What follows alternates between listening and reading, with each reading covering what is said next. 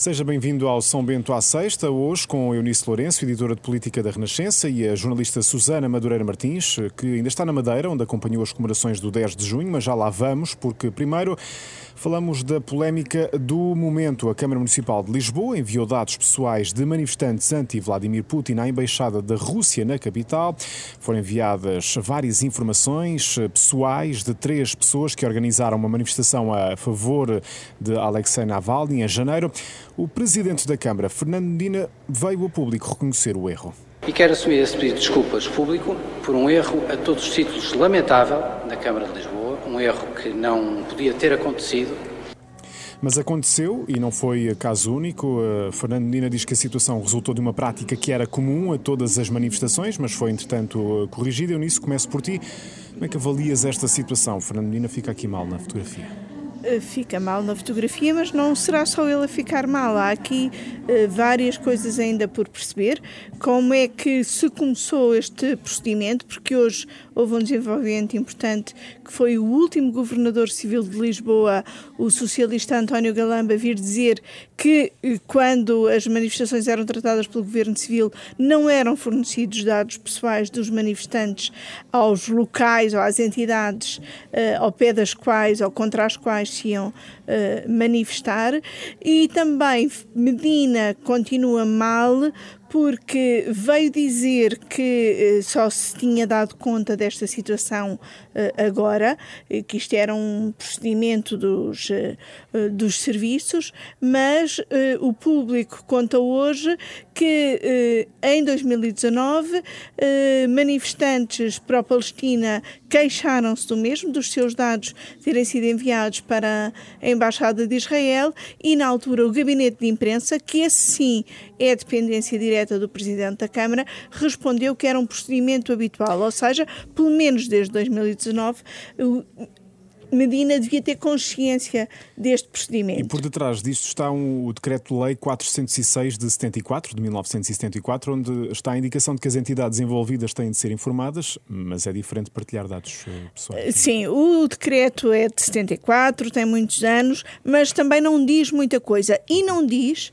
que uh, que é preciso dar quaisquer dados às entidades envolvidas na manifestação. É preciso dar às autoridades para até ser o caso de ser preciso cortar ruas, direcionar a manifestação por uh, alguma razão para um outro, um outro local, mas não a entidade contra a qual é a manifestação. E, portanto, agora está tudo a apontar para a solução que geralmente é apontada cada vez que há um problema em Portugal, que é, ah, então é preciso mudar a lei, mas a lei não diz nada que obrigue a esta comunicação. Portanto, não é preciso mudar lei nenhuma para resolver uh, este Quando problema que aliás, que, que aliás Fernando Medina até já disse que desde abril mudou uhum. este, este procedimento. Agora, este procedimento terá começado há 10 anos, em 2011, quando uh, uh, se acabou com os governos civis. E, de facto, a questão das manifestações é das mais mal resolvidas no fim dos governos uh, civis. Provavelmente não faz sentido nenhum que as manifestações, nomeadamente em Lisboa, sejam tratadas pela Câmara. Agora, em 2011, quem era o Presidente da Câmara de Lisboa? António Costa. Quem é que criou o procedimento?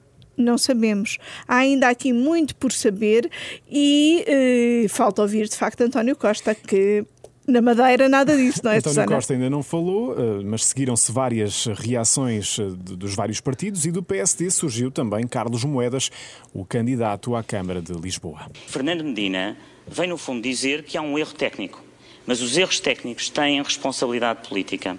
E é preciso tirar as responsabilidades políticas de um erro que põe em perigo a vida das pessoas. E qual é que é essa Fernando, responsabilidade repare, política? A responsabilidade política é demitir-se. Susana, faz sentido ou não falar em demissão de Fernando Medina? É, é, eu ontem, eh, a Eunice e eu falamos sobre isso e Uh, a e minha temos primeira. Temos, sim, temos, mas se calhar até fui alterando a minha visão porque de facto a, a Fernando Medina ficaria fragilizado das eh, duas maneiras, ou demitindo-se ou não se demitindo, é de uma fragilidade e isto tudo é de uma gravidade tão grande que o uh, atual Presidente da Câmara e provavelmente, mais que provavelmente, uh, recandidato à Câmara de Municipal de Lisboa, está tremendamente fragilizado com esta, com esta situação. E provavelmente nos próximos dias, semanas, poderá ser mesmo poderão ser decisivas para uma tomada de decisão por parte de Fernando Medina, que nos últimos meses tem sido bombardeado e têm sido uh, meses uh, terríveis Até pela questão para da pandemia este também, não é? presidente da, da, da, da, Câmara. Já são várias as, uhum. uh, as polémicas, desde o Sporting, Uh, também tivemos o caso de uh, Manuel Salgado, o ex-vice-presidente uhum. ex uhum. da Câmara, uh, envolvido em casos judiciais por participação na Câmara. Agora, esta situação, portanto, Fernando Medina está aqui numa situação cada vez mais frágil e provavelmente não terá, não lhe restará muita saída senão uma saída limpa. Como, uh, Nos próximos tempos. Vamos ver. Ontem o uh, Presidente da República, a uma, a uma pergunta dos uh, jornalistas, vamos ver o que é que se segue. Não é? vamos, ver, vamos ver o que é que acontece a seguir. E de facto, não se pode estar a fazer muita futurologia neste momento, porque de facto, a realidade está a ser muito dinâmica e a situação é tão grave, é, esta situação então é gravíssima, porque imaginemos que acontece alguma coisa a um dos cidadãos e quem é, de quem é a responsabilidade do que aconteça, Sim, não é? E nós sabemos que dados foram dados de que Exatamente. cidadãos nos últimos 10 anos e, e onde é que esses dados estão e o que é que, para que é que foram usados. Há de facto aqui muito ainda por saber e Fernando Fernando Medina não uhum. vai conseguir sair debaixo deste fogo uh, tão depressa. Uhum. Aliás, pode ter processos judiciais em cima, uhum. terá de ser ouvido no Parlamento. E, e estamos em ano de ontem, também. Ontem, quando eu defendi que ele se demitisse, era hum, quase que numa espécie de ganhar um bocadinho de ar, de criar um bocadinho de vazio, porque hum, já que se diz tantas vezes estamos num país em que ninguém tira consequências, ele daria o exemplo, tirava consequências, dizia tanto tiro consequências que mudei os procedimentos e me demito e dava aqui um tempo para apresentar a recandidatura. Claro que tudo isto é tem de ser feito em muito pouco uhum. tempo, porque as autárquicas estão mesmo aí em cima e também são as autárquicas que explicam a forma como o PSD está a explorar este assunto. Marcelo Rebelo de Sousa aí na Madeira falou também no caso, como disseste, Susana, eh, classificando de lamentável, eh, mas falemos do Presidente na Madeira e uh, uh, nas celebrações do 10 de junho. Susana, já tinhas saudades deste Marcelo frenético? assim a lembrar um pouco o Presidente pré-Covid? Enfim, eh, eh, eh, esta visita e esta estada aqui na, na, Madeira não foi tão frenética como já assisti a outras viagens. Exatamente aqui à Madeira houve uma viagem de Marcelo Rebelo de Sousa há uns anos aqui à Madeira, ainda no primeiro mandato, que foram três dias que me pareceram de facto uma semana. Ou a passar disso. Esta, esta vinda aqui à Madeira foi um pouco mais um pouco mais eh, ligeira, eh, com o Presidente da República, claro, a fazer das suas, a ter eh, reuniões e agenda fora do que estava oficializado, não é? E, mas uh, Presidente da República também não, nunca, nunca, nunca faz sentir que a pessoa tenha muitas uh, saudades, que está sempre presente. Portanto, as saudades são sempre muito relativas. Mas uh, foi uma, uma visita e depois uma participação no, no 10 de, de junho, uh, sobretudo a participação no, no 10 de junho e a intervenção uh, do 10 de junho foi algo foi algo muito institucional, foi, a, a, foi muito a Marcelo Rebelo de Sousa. E vamos ouvir uma dessas com... Eh, passagens. Eh, ficaram várias sim, sim. ideias, então. como esta. É necessário ter nestes anos um apelo à convergência para aproveitar recursos, recriar espírito novo de futuro para todos e não uma chuva de benesses para alguns Evitar a chuva de benesses perante a chegada da chamada bazuca europeia, o PRR. O, retira, o que retiras destas palavras, Eunice? Esta tem sido uma preocupação muito constante de Marcelo, que ele, aliás, vincou de uma forma mais veemente, até talvez no discurso do 25 de Abril, um, que é nós eh, não podemos voltar a 2019, temos de fazer melhor do que voltar uh, ao que estávamos. E uh, os fundos europeus têm de servir para isso, para melhorarmos a vida das pessoas, para combater a desigualdade, para promover uh, a equidade social e, e Marcelo tem essa preocupação que eu acho que ele repete tanto, tanto, tanto, porque percebe que o quadro político não está para aí virado, não está virado para consensos que promovam o melhor uso de todas as nossas capacidades e de todo o dinheiro que vamos receber. Uh, Susana, esta mensagem também foi muito focada na imigração, não é?